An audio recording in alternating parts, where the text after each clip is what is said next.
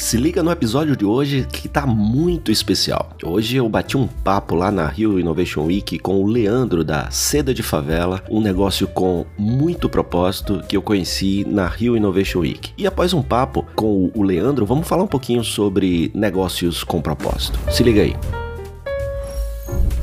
Você está no Varejo Cast. Turma, tô aqui no Rio Innovation Week, acabei de fazer um, um bate-papo super bacana com o meu querido Edmo Sayane e o grande Elifas Vargas. E o bacana de você estar num evento como esse aqui, tem muito negócio interessante. Acabei de conhecer aqui o Leandro da Seda de Favela, que é um negócio que eu acho que tem muito futuro. Tenho certeza que já ouviu muito falar sobre o cânhamo.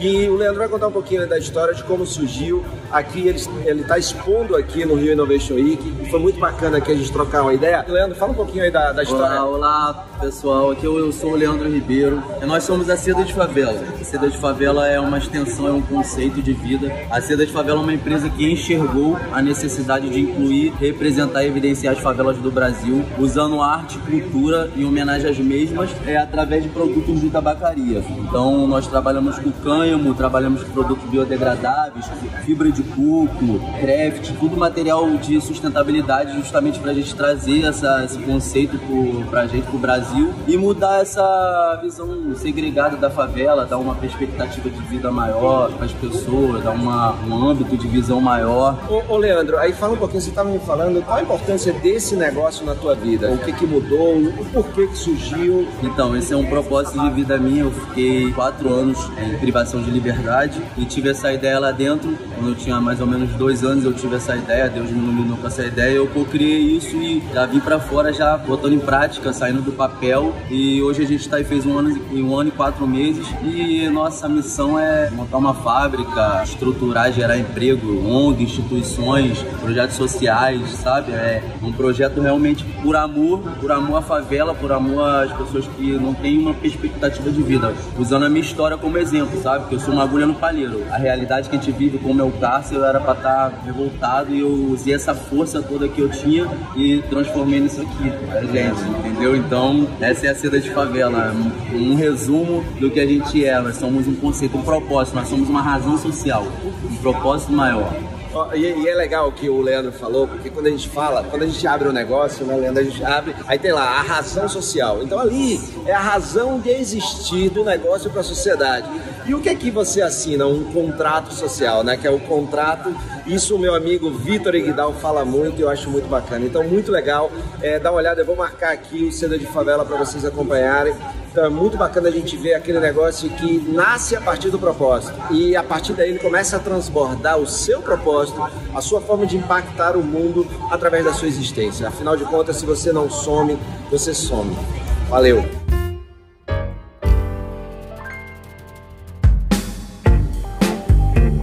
Gostou do papo com o Leandro? É bem interessante a gente perceber como há negócios nesse mundo que surgem a partir de um propósito, a partir de uma realidade que foi sentida, vivida, passada pelo empreendedor. O Leandro é um grande exemplo disso. Enquanto muitos negócios surgem sem uma intenção real de deixar um legado, ou seja, o propósito que vai direcionar o negócio para a construção de um mundo melhor a partir da sua existência, muitos deles ficam tentando descobrir isso depois. E o que é pior, alguns o fazem muito mais por uma questão de que é uma tendência do que realmente é uma verdade. Como eu já falei aqui algumas vezes, o propósito é um tipo de posicionamento. Alguns dizem que é o novo posicionamento, porque a partir do momento que você tem uma intenção genuína, verdadeira, não frase de parede, é essa intenção que vai direcionar as ações, as decisões, o produto, o que e como o seu negócio vai fazer o que ele faz. E a partir daí, o propósito passa a ser também todo o direcionador do andamento do para onde a empresa está indo, ou seja, é um item que calibra o GPS da empresa. Gente, processos, sistemas.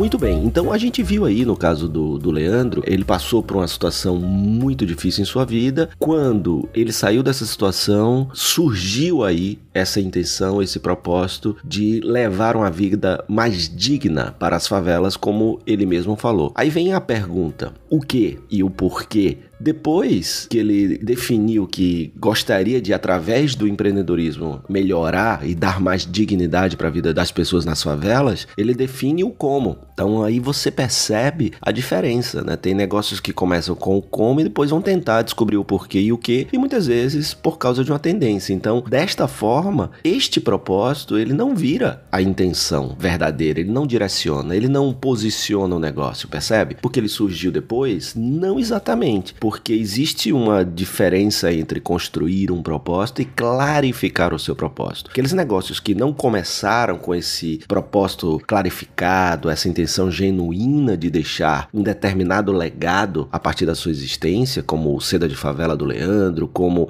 a Eusaria do meu amigo Zé Pimenta, né, e do Kiko Kislansky lá no início também, entre várias outras, a Patagônia do Yvon Chouarnat, que acabou de dizer que vai doar a empresa, né, para a entidade que protege a, a natureza, que ele tanto preserva através do seu negócio bem sucedido Patagônia, a Greystone Bakery, né, que é lá de Nova York, que é um negócio que surgiu a partir da intenção, a partir do propósito de levar vida digna a pessoas em situação de rua, pessoas que saíram do sistema carcerário. Essas pessoas têm na Greystone Bakery a porta aberta. Os fundadores, eles desenvolveram um método de contratação chamado Open Hiring. Esse Open Hiring é simplesmente contratação aberta. Não importa o que você fez, pelo que você passou e sim se daqui para frente você quer uma vida melhor. Então eles contratam qualquer pessoa que queira daqui para frente trabalhar, lutar, desenvolver-se, evoluir e com isso melhorar sua vida e das pessoas que os cercam. Percebe? Tanto é que um dos mantras da Greystone Bakery é: nós não contratamos pessoas para fazer brownies, nós fazemos brownies para contratar pessoas, ou seja, o negócio existe para manifestar esse propósito. E faz, faz bem feito, as pessoas trabalham bem, encontram uma porta aberta onde para muitos é, é quase que impossível, né? Depois de você passar, ou você está em situação de rua, ou você passou pelo sistema prisional,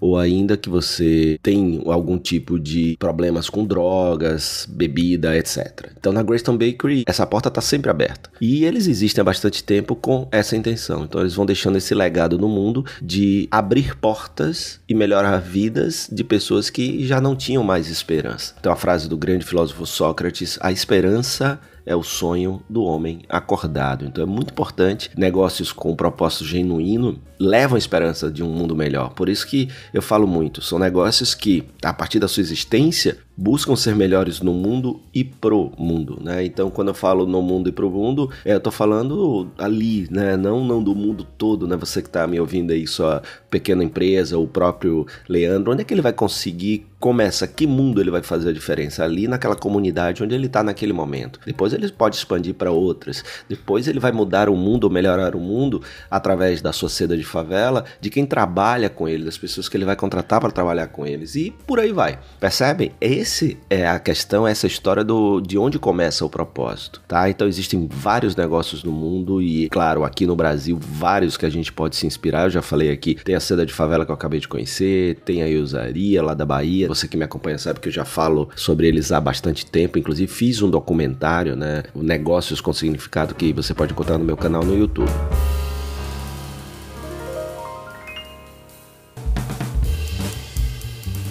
Depois que surge o negócio a partir do propósito, claro, o propósito ele é nobre, mas ele precisa gerar dinheiro, porque senão você não sustenta nem o propósito, nem a empresa. Então a empresa ela precisa dar lucro e essas empresas que eu citei, elas dão lucro. Elas já vivem no mundo do i, já deixaram para trás o mundo do ou. Ou eu dou lucro ou eu faço bem para o mundo. Não, eu dou lucro e faço bem para o mundo e crio aí um, um ciclo muito bacana, um ciclo virtuoso de quanto mais eu ajudo, mais eu ganho, quanto mais eu ganho, mais eu ajudo. E aí, essa é a grande diferença. Agora, se você tem um negócio que você não sabe o seu propósito, a sugestão é tentar clarificar ele. O clarificar é você desenvolver, ou seja, tirar o invólucro, como diz meu amigo Edmo Sayane, e entender qual a real intenção, qual a real competência do seu negócio, em que que ele melhora o mundo e em que, que ele é melhor para o mundo, e com isso ele consegue existir e melhorar o seu entorno a partir da sua existência, gerando lucro, contratando pessoas, melhorando vidas. Afinal, como eu digo sempre também, o cliente não compra mais um produto ou serviço, né? Produto e serviço hoje é, já não é aquele diferencial. Hoje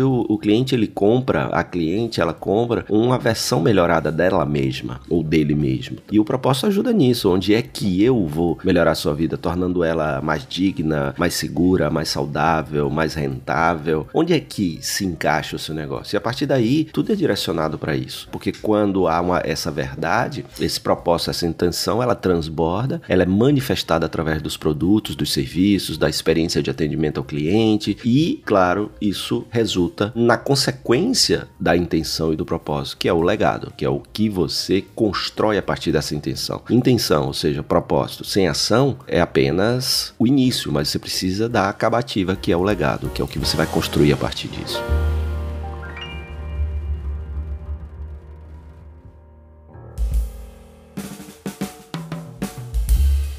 Negócios com significado, negócios com propósito. Se você quer saber um pouquinho mais disso, eu tenho um livro bem bacana que eu escrevi com meu querido amigo Kiko Kislans, um dos fundadores da Usaria lá com, com o querido Zé Pimenta, chamado Pare de Vender Assim. Ele já figurou aí entre os mais vendidos de vendas da Amazon, então vai lá, tem na Amazon, tem na editora Voo, que é outro negócio também aqui do Brasil que nasceu a partir de um propósito. Você pode ir lá no site da editora Voo e cada livro que você compra no site da editora Voo é trabalhado a partir daí também o processo de de leitura em casas de passagem, ou seja, aquelas pessoas que cometeram pequenos delitos, jovens, adolescentes, estão em casa de passagem. Quando elas estão naquela casa de passagem, tem um, todo um trabalho aí de reforço da leitura, de desenvolvimento a partir da leitura, de educação, de evolução de consciência. Muito bacana. Então, com essa editora Vou que vale muito a pena. Não esquece aí se você gostou desse episódio e se você curte aí o que eu publico por aqui, não esquece de deixar um comentário lá, porque aí a gente vai aparecendo para mais gente. Deixa um curtir, compartilha aí com a turma que você conhece. Muito importante para que esse projeto de levar mais consciência para profissionais do mercado, principalmente do varejo e seus líderes, chegue a mais gente e com isso a gente possa impactar mais gente e fazer exatamente isso que eu tô falando aqui, né? Cumprir o nosso propósito de elevar a consciência e ajudar a transformar né, negócios, formando negócios melhores no mundo e para o mundo. Beleza? Então valeu, forte abraço e até o próximo episódio do Varejo Cast. Você ouviu o Varejo Cast?